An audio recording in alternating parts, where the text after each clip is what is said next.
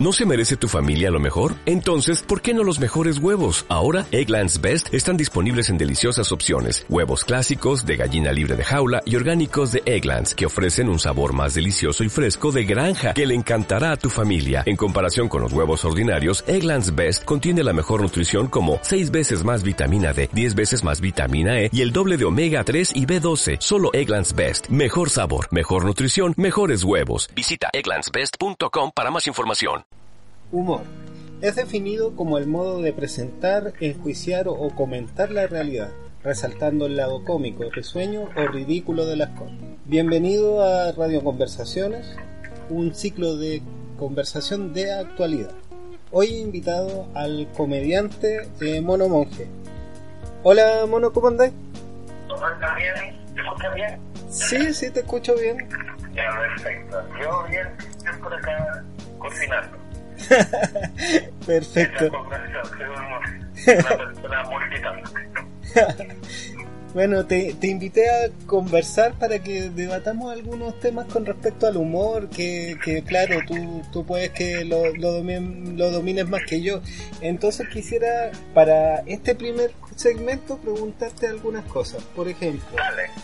por ejemplo, actualmente es, es difícil hacer humor con respecto, sin, sin, sin que, por ejemplo, en el último festival de Viña, sin ir más lejos, eh, los cuentachistes ya están quedando como, como bien atrás porque se quedaron pegados con, con temáticas como bastante con- que, que rozan con, con, la, con la actualidad. Por ejemplo, eh, los chistes de suegra, las mujeres celosas, las violaciones, por ejemplo. Entonces, entonces, por ejemplo, tú que a la hora de hacer humor, ¿existe algún límite? Eh, yo creo que es una conversación que se da mucho, por lo mismo que decís tú, que es como tema contingente. Es Sí. muy común que uno le pregunte, lo que entre comediantes conversemos el tema. Eh, yo la verdad es que creo que no hay un límite. Yo creo que todo va en función de lo que uno quiere decir y a quién quiere decírselo. ¿Cachai? Que hay, un tema de contexto, más bien que de temáticas. ¿Me entendí? Porque tratado de la manera correcta y dicho a la persona correcta, todo puede resultar gracioso. Y eh, todo puede ser personal o puede no serlo. ¿Me entendí?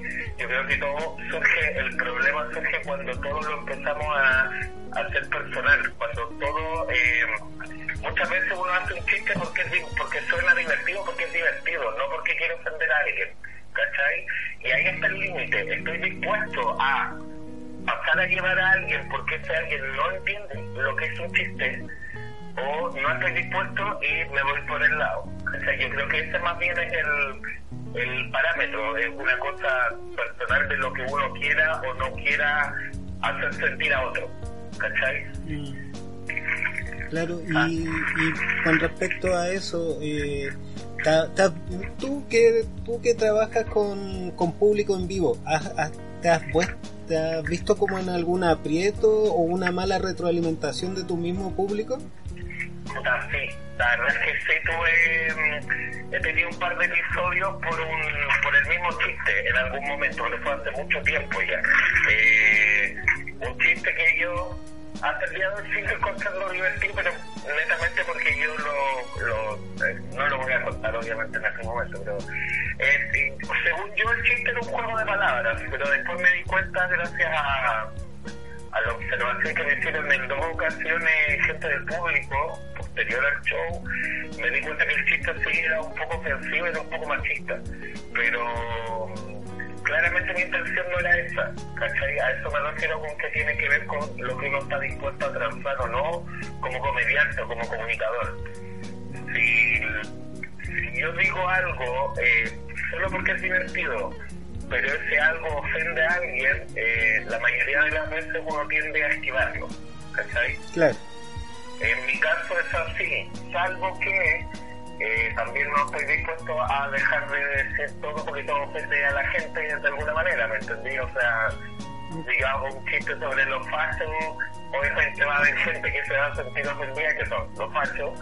Y si hago un chiste sobre gordos, se van a ofender los gordos. Entonces, si hago un chiste de detenido desaparecido o de presos políticos, alguien se va a ofender, ¿me entendí? Pero también hay un punto de vista de uno que permite cierta holgura en los temas. Por ejemplo, yo que soy de familia presos políticos, torturados, yo, siento que tengo un poco la libertad de reírme de mis propias circunstancias, ¿cachai? Sí. Ese, ese, es un poco como la diferencia entre cuando un gay hace un chiste como, ay, weona, ¿cachai? Le a las amigas, o sea, los amigos. Y después tú le decís, tú como hetero, si le dicen lo mismo, le dices, ay, weona, obviamente se puede ofender, ¿cachai? no necesariamente se va a ofender, pero se puede ofender porque yo no soy gay. Entonces no tengo la autoridad para reírme de los gays, ¿me entendí? No soy negro, no tengo la autoridad para reírme de los negros, ¿me entendí? Es un poco ambiguo, pero pero es así. Finalmente es como que cada uno tiene todo el derecho a reírse de su propio contexto. ¿me Si yo, claro. si yo vivo en una población, tengo derecho a reírme de la vida de la pobla. ¿Cachai? Porque si yo viviera en el barrio alto y me río de la vida de la pobla, no parece chistoso, parece clasista. Claro, Es como que va por ahí, yo creo. Y esto, eh, o sea, todo va con el contexto, pero pero con respecto a eso, por ejemplo, en el, sin ir más lejos, ¿cuáles son tus límites a la hora de, de hacer humor? Puta, la verdad yo el último tiempo he estado súper pendiente de intentar no ser, mm, no me considero una persona machista, pero como todo hombre criado en cierto contexto, aunque no vengo de una familia machista, pero sí vivo en una sociedad machista y me crié en una sociedad machista, eh, siempre hay cosas que uno no se alcanza a dar cuenta que son machismo o lo que en la actualidad le llaman el micromachismo, ¿cachai? Pequeñas, pequeñas cosas que perceptivamente se vuelven machistas, aunque no sea directamente agresivo hacia la mujer. Porque también tenemos que tener claro que el machismo tiene que ver con decirle algo peyorativo o agredir a una mujer por ser mujer, ¿cachai? Si yo, por ejemplo, me río de em, eh, esta tipa, ¿cómo se llama? La, no me acuerdo el nombre de la calle, pero la Rustenberger, ¿Ya? La, la, la, diputada, no sé, senadora y la weá. Me río de ella por una estupidez que dijo, no es machista, ¿me entendí? Aunque suele pasar, de hecho pasó con la ministra, esta que, la que era la primera ministra, en algún momento de Piñera, que, que dijo que como que reclamó discriminación por ser mujer, siendo que se estaban riendo de su rol político, ¿cachai? Sí, pues. tampoco es como que uno, porque tú eres mujer o porque tú eres negro, porque tú eres chino, no me puedo reír de ti por esto, ¿cachai? Más bien tiene que, no me puedo reír de ti por ser mujer, pero sí me puedo reír de una mujer, ¿me entendí? O de un gay, mientras intente no reírme de su condición sexual. Eh, creo que por ahí va el, tema, no, no de quién te ríes, sino de qué cosa de esa persona te estás riendo, ¿cachai? Claro pero es como un síntoma también como de los tiempos, de esto de, de ofenderse, de, de, tener una sensibilidad como extrema ante todo lo que lo que lo que nos llega, o directa o indirectamente. Eh, incluso hay, hay gente que, que tal vez no le afecta, pero sí defiende una postura por defender otras cosas que tal vez no tienen que ver con su realidad. A ver, es que no hay peor weá que el ofendido que se ofende por otro. Yo creo que esa es un cáncer de la sociedad. Eh, eh, es como el, como una corriente, que es como la corriente de los ofendidos, ¿cachai? Que en el fondo es como que todos nos ofende. Me, sumo porque es una cosa de la sociedad, no es una cosa de, ¿cachai? A todos nos pasa con algún tema, ¿me entendí? Sí, obvio. Entonces, eh, ponte tú, yo puedo decir, oh, como dijo Felipe Camiloaga, vamos por partes, oh, ja, ja, qué chistoso. y, y, alguien va a decir, oye, respeto con Felipito, ¿cachai? Yo soy Arcona, no sé qué. Y alguien puede decir, como dijo el detenido desaparecido, vamos por partes, ¿cachai? Y yo te voy a decir, oye, weón, nada que ver, ¿cómo se te ocurre reírte de los detenidos desaparecidos? ¿cachai? Es como como que al final cada uno se ofende de lo que le acomoda a cada uno, ¿cachai? Mm. Como que cada uno se ofende cuando pasan a llevar en lo que uno cree o lo, o lo que uno es. Entonces, ese yo creo que es como el problema un poco sublevado. De hecho, sin ir más allá para el Festival de Viña, la gente adulta en general encontró que la rutina de vino gordillo estaba súper bien, ¿cachai?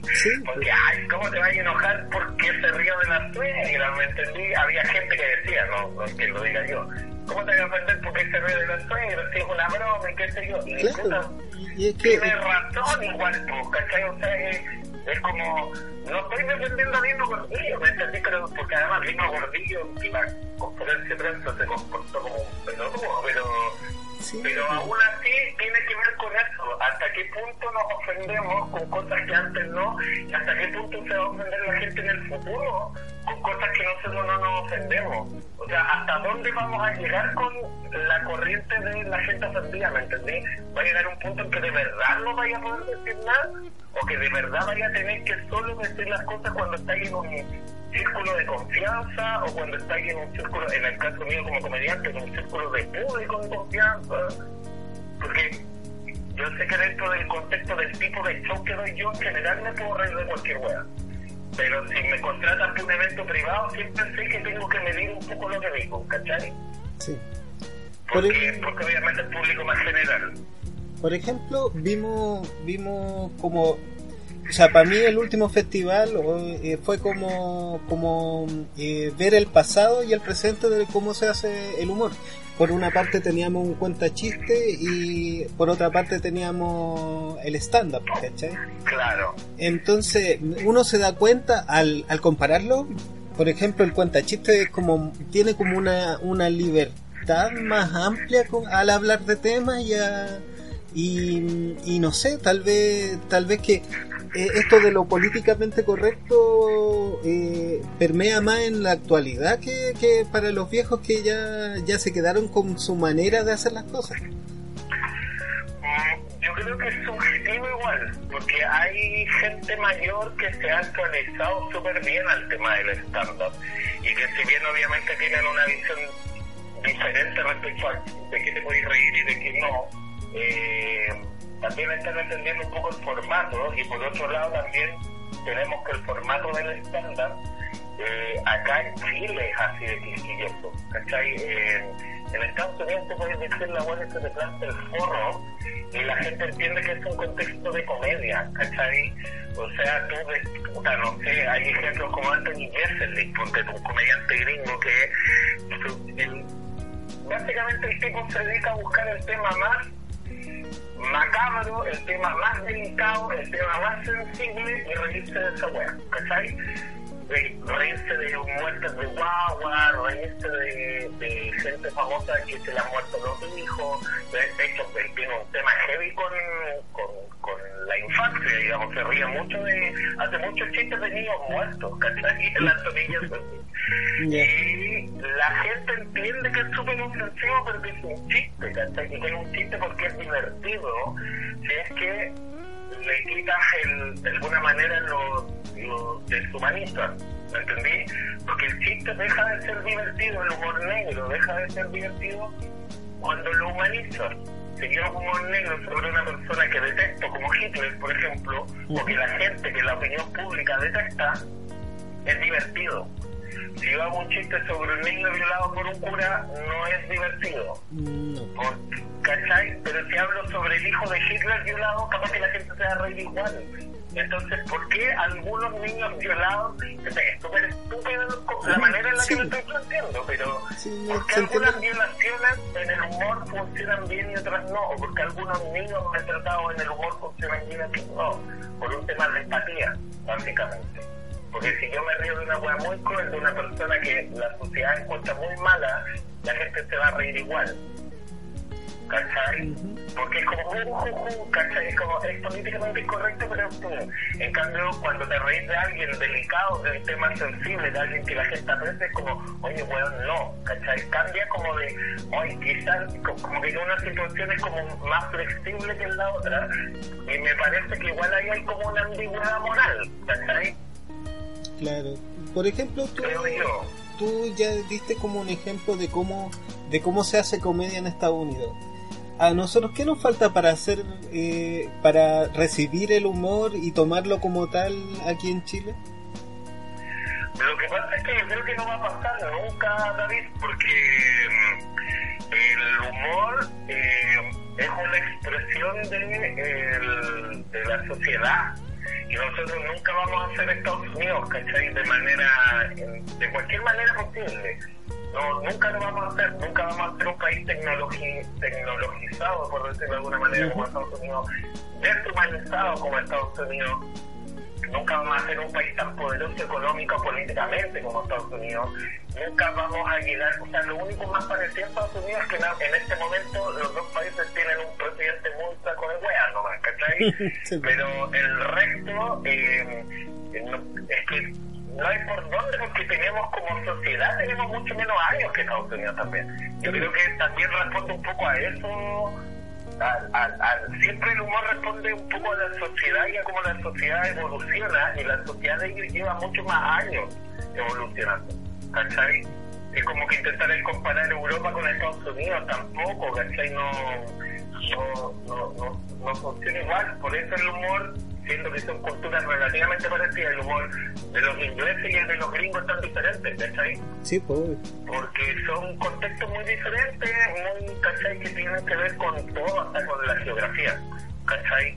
Nosotros somos un país, en cierta forma, que es súper mutable, variable, porque somos un país en el que existen todas las estaciones del año, que es una cosa que en la actualidad no se da mucho en ningún país, ¿cachai? Tenemos mar y tenemos cerro, tenemos desierto y tenemos bosque. ¿Cachai? Que yo creo que a lo mejor es, suena muy absurdo lo que estoy diciendo, pero yo creo que todo eso construye un poco a la sociedad y desde esa construcción de la sociedad se construye el humor. Entonces, eh, nosotros no hemos llegado al punto como sociedad, como los gringos, en que hay una necesidad imperiosa de reírse de todo porque acá, por ejemplo, no andan matando a la gente en los colegios, ¿me entendí? Acá si se muere un cabrón chico en un colegio, uno que lo acuchilló otro. Sí, y... Que de alguna manera es menos intenso que un cabro que entra con una metralleta, ¿me entendí? Y mata gente, y mata a 400 cabros adentro de un colegio. Suena un poco cruel que haga como una diferencia en ese sentido, pero, pero es así, no hemos llegado al punto en que nos venden... Eh, balas para las pistolas en el supermercado como en Estados Unidos, ¿cachai? En Estados Unidos en Walmart te venden balas para las armas, pues bueno, acá no, no creo que lleguemos nunca a eso, de hecho. Por ejemplo, si yo quisiera analizar acerca de cómo se está haciendo humor o qué hace reír a los gringos, y yo, yo citaría un, un, un programa, o sea, de, de humor, o sea, citaría directamente a South Park, que es lo, lo, lo, más políticamente incorrecto que puede haber, pero no habla bien, no habla también acerca de cómo consumen el humor ellos y qué, qué, cuáles son los temas con los cuales se ríen. Y es tan universal que uno, uno también se ríe. Lo que pasa es que yo no sé si South Park es tan universal como uno podría llegar a creer porque si tomamos en cuenta la diferencia de población que hay entre Estados Unidos y Chile, por ejemplo, yo si yo estuviera en Estados Unidos, o sea, si yo estoy acá en Chile, eh, fuera un comediante conocido, así como Edo Caroe, capaz de llenar un lugar donde caben 2.000 personas, 1.500 personas. Eh, esto en Estados Unidos es un comediante emergente. En Estados Unidos un comediante conocido llena un estadio. ¿Cachai? Eh, el, el, volumen de gente de ellos versus el de nosotros es muy diferente, entonces yo no sé qué tan masivo puede llegar efectivamente a ser Park para ellos, no para nosotros, para ellos. A diferencia de, por ejemplo, de los Simpsons, que los Simpsons es una hueá universal, ¿me entendí? Pero los Simpsons es más políticamente correcto que dentro de dentro de lo que cabe, digamos, que es South Park, entonces tampoco es un parámetro, ¿cachai? Saturday Night Live, por ejemplo, que es un programa gringo de comedia, es hiper mega conocido por ser súper eh, sarcástico, contestatario, no sé qué. Eh, en verdad, los locos parece que en el fondo igual son medio fachos, ¿cachai? Porque, por ejemplo, censuraron a Rage Against the Machine por actuar con la bandera gringa la vuelta, ¿cachai? Y les prohibieron entrar de por vida al programa. ¿Cachai? Entonces eso te dice que tampoco es un programa tan abierto, tan, tan sarcástico, tan irreverente, ¿cachai? Claro, si se fijan en esas cosas, no... Ese, ese es su límite, esa es su línea editorial, porque en el fondo el humor también tiene una línea editorial. Claramente, claramente. Eh, lamentablemente en esos casos no es lo mismo que en el caso de un comediante, porque en el caso del comediante la línea editorial es uno. En el caso de un programa son los productores. Sí. Y tú ves si estás dispuesto o no a transar, básicamente, pero, pero tú, tú como comediante si estás dentro del programa no eres tú el que decide los límites. Salvo que además seas productor, digamos. Claro. Eh, ¿Te parece si hacemos una pausa musical y volvemos en un ratito con el segundo segmento? Dale.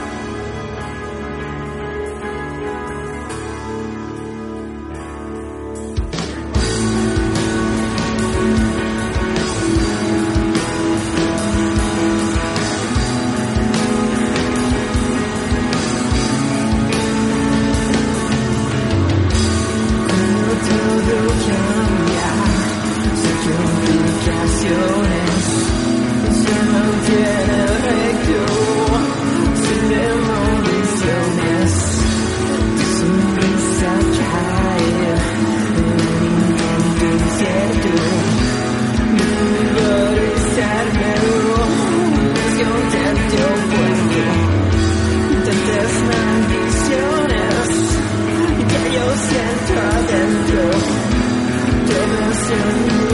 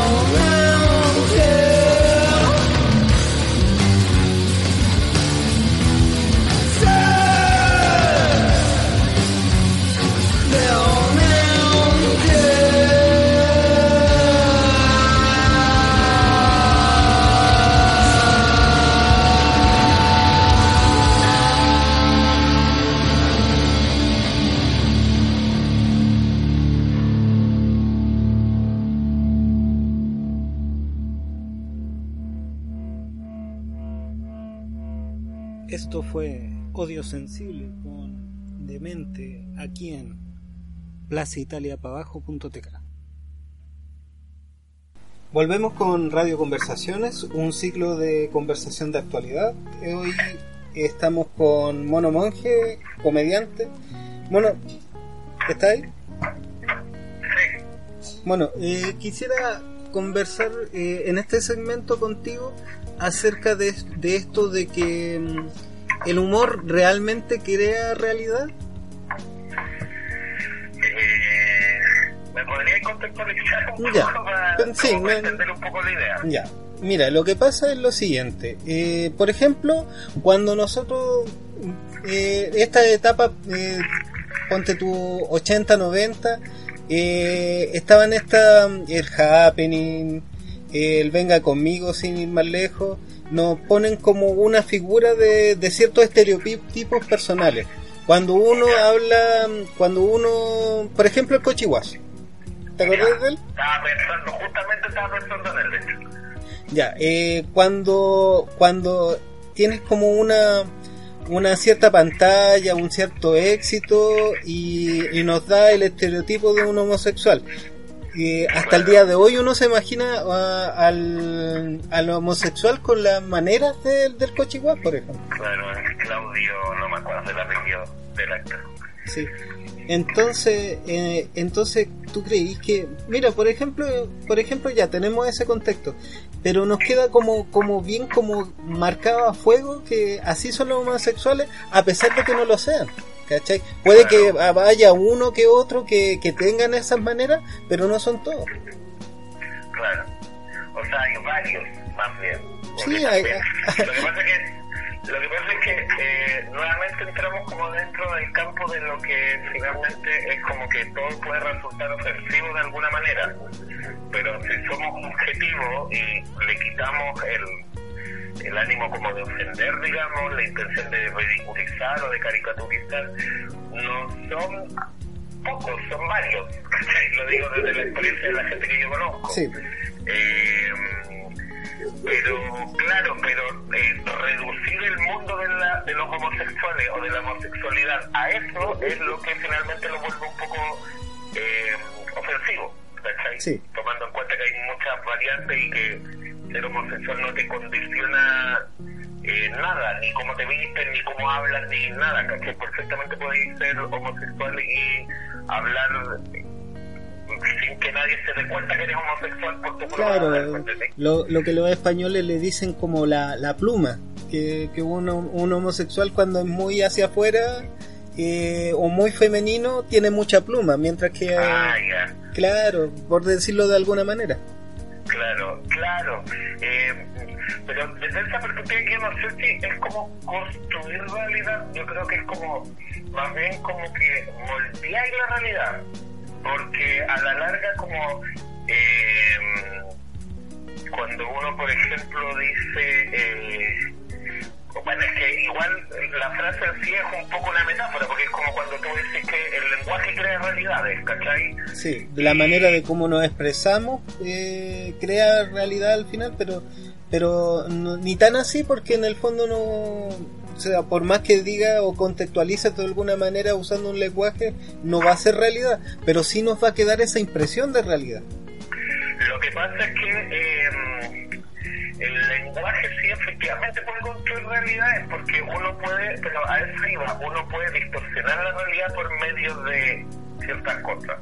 Por ejemplo, eh, por algo hay un dicho que dice miente, miente que algo queda, ¿cachai? Porque, por ejemplo, cuando alguien eh, miente de manera reiterada sobre un tema y lo sostiene en el tiempo, eh, puede suceder que la gente llegue a creer que efectivamente lo que la persona está diciendo es verdad. Y pasa mucho como con los personajes públicos, con los, con los políticos, ¿cachai? Que eh, con, la- con, con los- las iglesias, ponte tú. La iglesia, ponte tú como institución, la iglesia católica es efectivamente la demostración empírica de que el lenguaje crea realidades, ¿cachai? Porque desde mi perspectiva, estoy hablando desde mi perspectiva como persona no creyente, ¿cachai? Pero tú repites tanto tiempo una idea respecto a algo, repites tanto tiempo que hay un Dios que te juzga, que te castiga, que te perdona, lo repites y lo sostienes durante tanto tiempo, pese a que te persigan, pese a que te torturen, pese a que te maten, que se termine instalando la idea real de que es real lo que tú estás diciendo. Al punto de que después de haber sido una minoría y haber sido un, un contexto de un perseguido, un sometido, como decía, te conviertes en la persona que rige, que persigue y que somete, ¿cachai? Invierta en el papel. O sea, si no hubiera habido gente que hubiera persistido con la idea de que Dios existe, eh, cristianamente hablando, católicamente hablando, eh, la iglesia no sería lo que es ahora, ¿cachai? De alguna manera, ponte tú, los mártires son esto, una demostración empírica de lo que es inmolarse por una idea, ¿cachai? Sí. Y en el fondo la idea se sostiene por la inmolación y eso se aplica no solo a la iglesia, se aplica en términos generales. ¿Cachai? Cuando uno sostiene una idea, ya no, no, no voy a decir una mentira porque no- tampoco quiero ser ofensivo con la gente que cree, pero cuando uno sostiene una idea el suficiente tiempo, ¿cachai? Como para que todos la empiecen a ver y para que todos empiecen a cachar que hay gente dispuesta a morir por ella o hay gente que está dispuesta a ser juzgada por ella, termina volviéndose realidad, ¿cachai? Claro. Socialmente hablando, socialmente hablando, porque en el fondo si Dios existe o no existe no lo sabemos, pero si Dios no existe, por mucho que la iglesia diga que existe, no va a existir, ¿me entendí?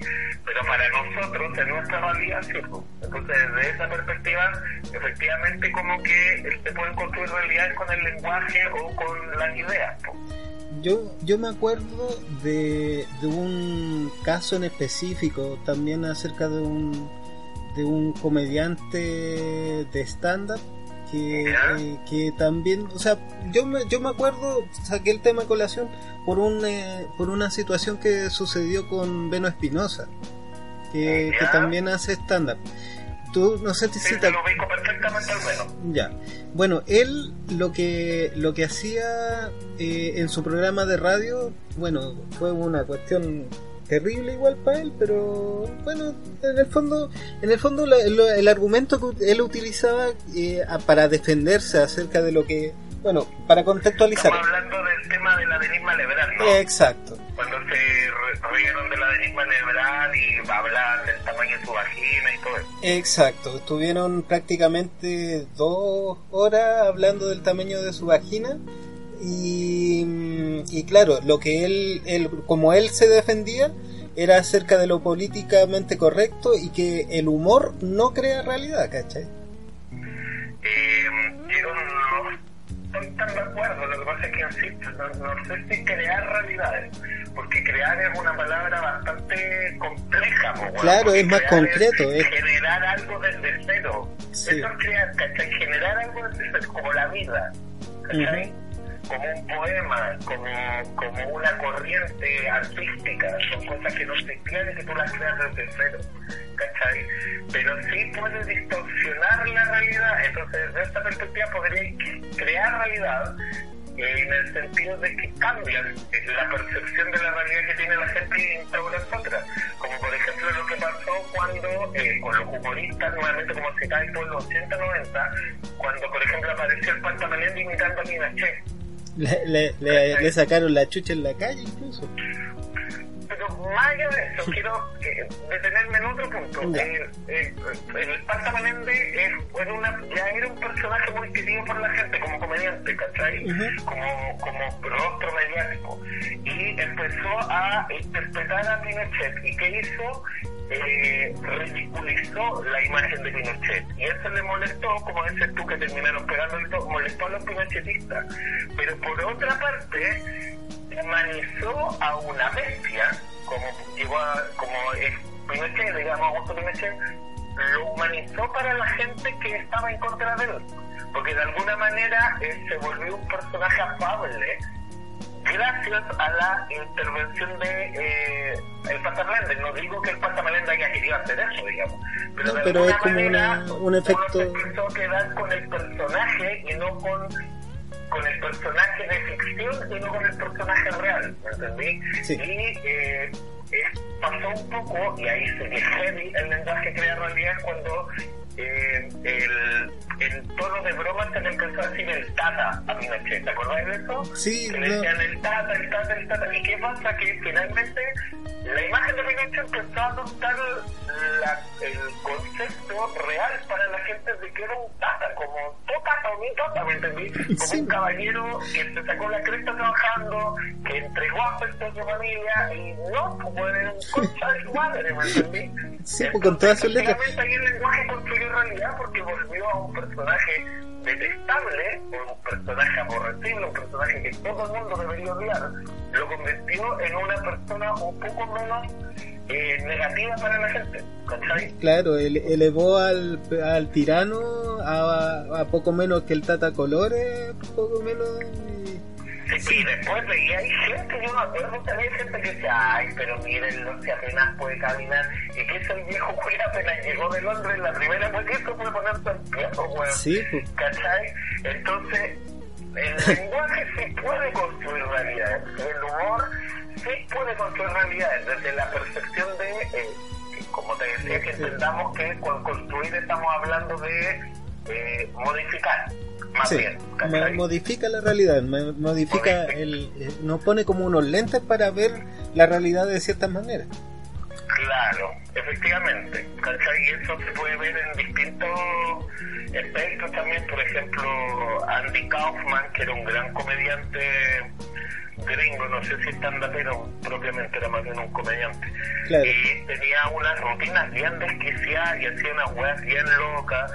Y él, por ejemplo, tiene una rutina que está en YouTube, de hecho la gente puede verla y todo, que eh, él habla de una isla, él tenía un, como un, un gag o, un chiste que era como un running gag que se le llama como repetitivo cuando un running gag en el fondo es como cuando tú repites una idea graciosa un chiste eh, de manera continua a lo largo de tu carrera y la gente lo reconoce porque tú en primera instancia ya hiciste ese chiste ¿cachai? Ya. es como que en el fondo como el, el Dinamita Show y el cuando llegaron los indios con los españoles o el O Miguel, mi, mamá, o, o mi mamá me lo compró. o mi mamá me lo compró, claro. Una idea que tú instauras en la mente de la gente, tú la estableces y la vuelves a ocupar de manera ilimitada en el futuro, ¿cachai? Y tenía un running gag, él que era que siempre hablaba de las islas, no me acuerdo bien la weá, pero hablaba como de las islas del mar no sé cuánto. Ya. Y la particularidad que tiene eso, que yo lo, lo investigué, digamos, por eso lo sé, es que el tipo siempre hablaba de estas islas, siempre, siempre hablaba de las tradiciones, de la isla, no sé qué, pero la gracia que tiene es que el loco las posicionaba estas islas, que era la isla del mar no sé cuánto, en un mar en el que no hay islas, ¿cachai? Entonces desde ahí partía el absurdo de lo que él estaba diciendo, porque obviamente estaba estableciendo una nación imaginaria en el fondo, ¿cachai? Sí. Eh, ubicar en un lugar que la gente efectivamente sabía que no había nada. Y este lugar tenía cultura, tradiciones, tenía lenguaje. Y siempre hablaba cosas, entonces en este especial de comedia, por ejemplo, el loco dice que va a cantar una canción tradicional que le cantan los, los papás, los hijos cuando van a trabajar en el campo y no sé qué, y empieza a tocar con un tambor y a cantar en un idioma que no existe, digamos, eh, con entonaciones, con qué sé yo, con actuaciones, se mueve, pone cara y todo. Y como ya te explicó antes de qué trata la canción, ¿cachai? Que te dice que los papás se la cantan a los hijos cuando va papá y no sé qué, tú escuchas algo que no es nada, digamos, un balbuceo de él que tiene cierta, eh, como el idioma de Wakanda, ¿me entendés? En la película de Pantera Negra, que es como, no existe, pero eh, está pasando ciertas cosas, ¿cachai? Entonces el tipo canta en este idioma y eh, gesticula y todo, y tú entiendes perfectamente lo que él está diciendo, aunque no te está diciendo nada, ¿cachai? Entonces, también en- de alguna manera estáis construyendo una realidad por medio del lenguaje sin ocupar realmente el lenguaje, ¿cachai? Porque el lenguaje tiene cierto, los idiomas tienen ciertos clichés, por decirlo, paradigmas, bases, reglas que si tú las repites eh, de- en el mismo orden lógico, aunque no estés hablando o estés diciendo solo sílabas sueltas, uno tendría que de alguna manera entenderlo, ¿cachai? Es como me fui a la super chucha con la idea que estaba No, pero se- no, pero se tiene entiende. que ver con, cómo en el fondo uno puede de verdad con el lenguaje crear realidades, algunas que simplemente como el caso de Kaufman, que no sea para nada más que en función de tu humor, o en otros casos como lo que te decía el Pata Blende, que finalmente termina eh, eh, realmente cambiando la, La percepción, apreciación sí. de la gente respecto a alguien, ¿cachai? Mm, sí. Es lo que pasa con Lavín también, pues, weón. ¿Tú te acordás que hace un tiempo atrás Lavín la gente lo odiaba? Cuando Lavín se presentó con Lagos, me parece, era un weón terrible. Y entonces era más terrible porque weón- Lavín en la actualidad tiene hasta páginas en Facebook, o sea, que no son de él, sino que hay gente que es como Claro. Lavín siendo Lavín. No sé si has visto esa página, que es como Lavín siendo Lavín. O la, la idea de la o la idea de Lavín y hacen como humor con eso también. Claro, y Lavín no nos podemos olvidar que es uno de los Chicago Boys, que son los buenos que implantaron el sistema político de mierda que tenemos. Y la gente ahora lo encuentra divertido y hay gente que hasta dice, hoy yo votaría por él, seguro que es mejor que Piñera. ¿Cachai? Y se le olvida todo lo que el weón hizo antes, porque el weón es simpático. ¿Cachai? Es como, no todos los dictadores son unos buenos terribles, ¿me entendí? Hay hueones que son en estos países africanos, ponte tú, y he cachado que hay dictadores cuáticos y que los hueones son terribles, como mediáticos, simpáticos, no sé cómo decirlo, no sé, cachado que de repente en esta tiranía africana veía al presidente y el presidente andaba vestido con la ropa a la moda, con lentes de sol, en un auto deportivo y la weá. Sí. Yo el bacán, y el buen anda matando gente a 10 presidentes, ¿cachai? Claro, pues, incluso incluso esta cuestión, eh, sin ir más lejos, el presidente de, de Indonesia creo que era el que, que le pedía el, que se besi- curó, el que se curó de la homosexualidad. claro, sí, y que y que le pedía besitos a la a la ¿cómo a se llama? la- Sí. y, y, y, y, bueno, nadie, y a nadie le parece violento que lo haga. Ese mismo es. Entonces, entonces como no, no sé, o sea, igual como que da una apariencia simpática, pero te golpea con otra noticia y con otra, con- o sea, por, por una parte, esa uno se queda como con más grabado con la con la parte simpática que Con la anécdota. con la digamos. anécdota, con el dato rosa, que, que con el dato duro acerca de, no sé, pues privación de libertad, o bien de, fren- de frentón su, su, ¿cómo se llama esto? Mm, Eh, lo, lo tirano que es, pues, ¿cachai? Porque al final es un tirano también. De hecho, él es el que está, si no me equivoco, como justo ayer en la, al almuerzo estábamos con, con mi familia hablando del que creo que él es el que puso como tolerancia cero al como a los delincuentes que matando, está- le dio orden a la policía de matar directamente a los narcos, a los, a los traficantes, a los, a todos, así como que no hay juicio, pa, balazo, al tiro. Sangre por sangre, bueno, Byron, así, ¿cachai? Poco menos. Sí. Entonces, eh, claro, eso. Y además que no nos olvidemos, Juan Cartel robando un beso a la fuerza a una mujer tampoco está bien, ¿cachai? Menos No, bajo la presión social de que te están viendo todo Y- y, que te lo está pidiendo un Juan que está dispuesto a matarte si es que no le parece lo que están haciendo. Sí, pues sí, es verdad. Igual, igual es como, pero es como, es como, no sé, a mí me parecía como, no sé, yo, a ver, me, eh, a mí me, daba como, como, risa el ridículo que estaba haciendo, no, no el hecho, obviamente que uno no, se puede poner a, cagarse de la risa porque está enforzando a una mujer, pero daba vergüenza ajena, como esa, ese nervio que te da cuando alguien hace un ridículo y no, y no lo sabe. Yo la verdad, más que ridículo, lo encuentro... ¿Cuál es la palabra? Eh, es como descarado, loco. Yo creo que va por ahí. No, no siento que el loco está haciendo el ridículo, todo lo contrario. Siento que el loco está, vaya a disculpar el término, pero está poniendo tanto la bichula arriba de la mesa, que es como, weón, yo puedo besar a la mina que quiera, incluso al frente de mi mujer. Porque si no, los mato a todos los culiados, ¿cachai? Sí. Es como, es una, es un poco una declaración de principios súper violenta, disfrazada de una anécdota, ¿cachai? Sí. Porque en el fondo es como el loco está diciendo como, así de brígido soy, que puedo hacer la web que se me pare el hoyo y los medios lo van a registrar y me lo van a celebrar. Aunque sea una web al pico, el tiempo en que esto que estoy haciendo, cualquier otro weón que lo hiciera sería totalmente condenado, ¿cachai? Sí. Sí, ¿no? Y por ejemplo, por ejemplo, hay como una, una teoría en sociología que el poder por el poder no, no sirve de nada. Tienes que usarlo o demostrar que tenés poder para que ahí recién tenga algún valor tu poder. Y yo pienso que va y, yo pienso que va un va va por ahí el tema también, pues, según lo que tú me conté. O sea, o sea, sí, po, porque por algo hay, los dictadores siempre están matando gente, pues, weón. Porque en el fondo, quitarle la vida a alguien es una weá súper. Sé que no va a sonar bien lo que estoy diciendo, pero es una weá súper exclusiva. No cualquiera tiene la posibilidad de quitarle arbitrariamente la gente a otra persona, porque sí. ¿Cachai? Porque Sí. no estamos hablando de gente que se defiende matando a alguien. ¿Cachai? No estáis matando a un weón que te intentó saltar con un cuchillo, estáis matando a un weón porque piensa diferente a ti. Esa weón es un privilegio que pocos weones tienen.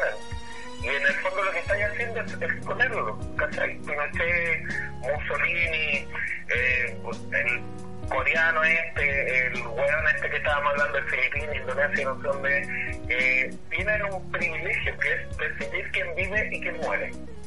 Como en el Coliseo Romano, ¿cachai? Entonces, en el fondo, eh, es una ostentación de poder brígida, pues. Sí. Porque es como, bueno, yo puedo, todo el resto de la gente que está mirando no puede, ¿cachai? Sí, pues sí te cacho. Eh, ¿Te parece si hacemos una, una pausa comercial, o sea, una pausa musical para pasar al Comercial. Sí, ojalá tuviéramos auspicio, pero ya vamos para allá, ya vamos para allá. Eh, un poco porque nos pusimos medio densos con la conversación. Sí, vamos a poner un tema para arriba y volvemos en el último segmento. Dale, perfecto.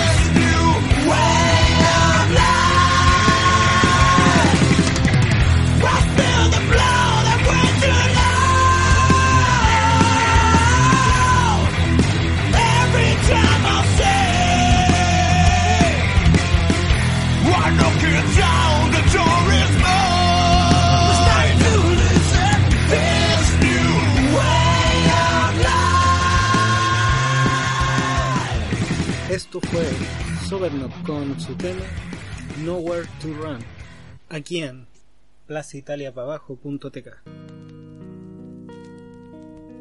Volvemos con el último segmento de Radio Conversaciones, un ciclo de conversación de actualidad.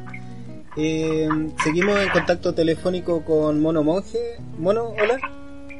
Hola, aquí estamos terminando la conversación y terminando la cazuela que estoy cocinando. ¿Quedó buena? Esperemos, no puedo probar. Bueno. Esperemos que haya quedado como la conversación bien condimentada. Perfecto. Bueno, en este segmento quisiera abordar el tema de, de tú como, como comediante. A la, a la hora de hacer, ¿cómo es el trabajo de un comediante? A la hora de escribir un guion, ¿en qué te fijas o qué son los, cuáles son los temas que te motivan a la hora de escribir un guion? Yo creo que, eh, si bien es más o menos, debe haber como un lugar común, digamos, entre los comediantes al momento de trabajar, yo creo que igual sigue siendo muy personal, ¿cachai? Tanto en la forma en la que uno trabaja, como uno llena de inspiración y como uno la expresa también. En mi caso, obviamente todo pasa eh, por, por mi vida, digamos. Todo lo que yo hablo está basado en hechos reales. Eh, eh, eh, exagerados de una manera muy ridícula para que funcione eh, de manera divertida. Pero todo, todo tiene la particularidad de que eh, en algún momento sucedió, en algún momento lo vi, en algún momento me lo contaron, ¿cachai? Eh, no, no hay 100% ficción en lo que yo la manera en la que trabajo tiene mucho que ver con la manera en la que me siento también. Mm, me encantaría trabajar todos los días y todos los días estar full escribiendo la weá eh, dentro de todo lo intento, porque como es mi única ocupación, digamos, dejando de lado mis responsabilidades familiares, digamos, en, en- Sí. en mi trabajo, eh, intento que sea constante, pero no es tan fácil porque depende mucho de la inspiración y la inspiración llega cuando uno menos la espera general. Sí. Si uno está sentado, a mí no me funciona mucho estar sentado en un escritorio y bla, bla, bla. Me funciona más que todos los días o día por medio o qué sé yo, se me ocurren ideas. Yo lo tengo todo anotado en el celular, en libretas, tengo pequeñas libretas, la gente me regala libretas, lápices siempre. Y eh, cuando quiero trabajar lo que hago es que tomo ese material que ya tengo, que son, generalmente no son chistes, son ideas que yo sé que pueden llegar a ser un chiste, ¿cachai? Conceptos, qué sé yo. Entonces los coloco en una pizarra y los empiezo a trabajar. Y ahí van un poco madurando los chistes o las ideas que tuve antes. bueno. Y, y no sé, ¿hay alguna mm, alguna rutina que tengas como como eh, como como caballito de batalla ahora último o siempre son diferentes? Imposible que siempre sean diferentes. Eh, uno en general repite el material, yo eh, tengo así como rutinas, rutinas no tengo, no tengo ponte cuatro rutinas de una hora. Yo más bien tengo como segmentos de 20, entre 20 y, o entre 15 y 35 minutos eh, diferentes segmentos y los voy conectando en función de lo que necesito para el show en particular en el que voy a trabajar. ¿Cachai? Eh, porque son temáticas diferentes. Tengo una 15 minutos que son como chistes más bien como generales, por decirlo de alguna manera, que los ocupo como de alguna forma para comenzar los shows. Claro, como para aprender al público.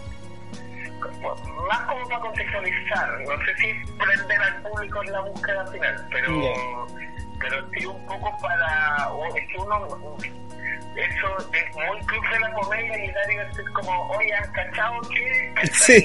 Eso es como que uno no lo hace. Eh, en general los comediantes no lo hacen, sino que uno cuenta un poco de alguna manera como con su presentación, que no siempre es literalmente presentarse uno, pero sí le deja ver al público un poco, o al menos yo así lo intento, que el texto o el material con el que abro el show eh, le haga ver de manera directa o indirecta a la gente eh, con qué se va a encontrar al escucharme hacer. ¿cachai? Claro. Eh, entonces en ese sentido me gusta siempre partir un poco con chistes rápidos. Siempre eh, mis, chistes de partir eh, one-liners que le llaman, que son chistes cortos, eh, unidos por una temática que los cruza y lo más rápido posible los primeros dos minutos, ¿cachai? Eh, y que un poco de humor absurdo, un poco de humor negro, entre comillas, ¿cachai? Tampoco tan negro, pero negro. Eh, y referidos a mí en el sentido de eh, presentarme por lo que hago, como soy, en mi aspecto físico, ¿cachai? Eh, Claro, tiene que, tiene que ver como reírse de uno mismo para entrar en confianza. Normalmente eh, la dinámica es que uno para que para de- para poder reírte del público tú tienes que reírte de ti mismo primero. Ya. Yo eh, por una opción personal y porque me gusta cómo funciona hago lo contrario. Primero me río del público y cuando ya estoy abusando un poco de eso me empiezo a reír eso. Ya. Pero es una opción personal, siempre se eh, generalmente a uno como que le recomiendan hacer lo contrario, ¿cachai? Para generar empatía más que nada. Claro. Eh, y eh, ahora, ahora, no sé, ¿estás haciendo algo? ¿Alguna presentación que se venga próxima? Verdad es que ahora estoy un poco parado porque el invierno no me, no me simpatiza mucho, entonces en general en el invierno actúo un poco menos, pero estuve bien, estuvo bien movido los meses anteriores y ahora paré un poquito porque estoy intentando hilar algunas ideas porque me, me puse como objetivo este año eh, presentar por primera vez un show larga duración solo mío. Ya. Y, porque normalmente yo estuve como la mayoría de los comediantes compartiendo escenario, qué sé yo. Eh, este año eh, mi desafío es eh, presentarme por primera vez un show que sea yo solo una hora arriba del escenario. Entonces tengo alto material, pero me falta caleta trabajarlo, porque en el fondo cuando estáis actuando, actuando, actuando, actuando, tenéis re poco tiempo para concentrarse en escribir, ¿cachai? Eh, sobre todo cuando las ideas ya las tenéis, porque la primera idea viene súper fácil. Eh, el, el comienzo del chiste, digamos, es súper fácil. Lo difícil es convertirlo en un chiste que sea muy bueno, porque no podéis estar tirando chistes a medias en el escenario. Sí, pues. ¿Y habitualmente en dónde te presentas y cómo es el trabajo? O sea, ¿te presentas con, con varias, varias personas y hacen como, como un, show de comedia pero grupal?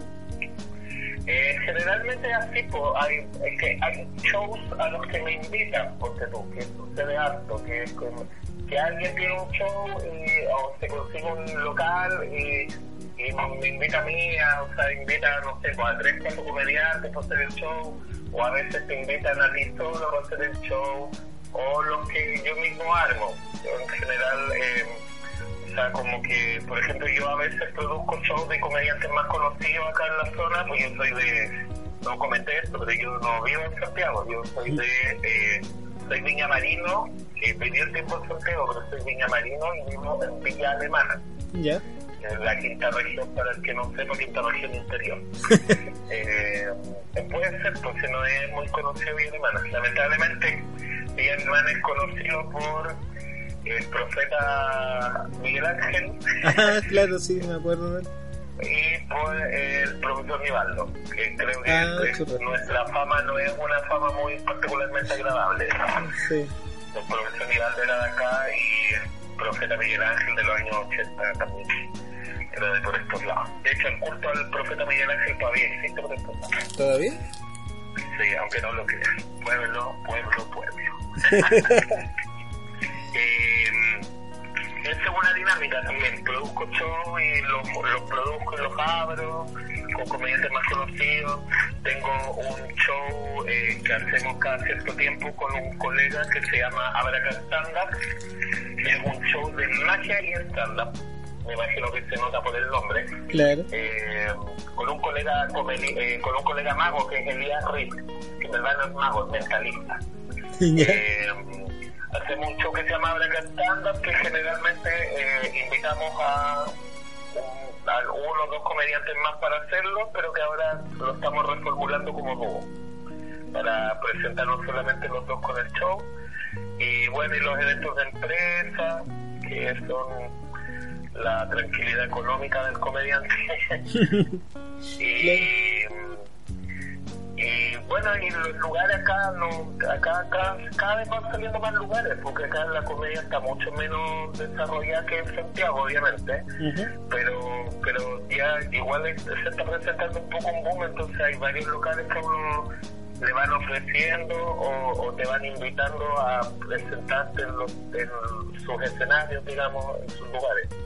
Hay varios lugares, tengo un colega, un colega de Elías Yuyo que tiene un eh, arma todos los viernes comedia en Concón, porque tú que es un lugar que jamás se me ocurrió a no ser estándar.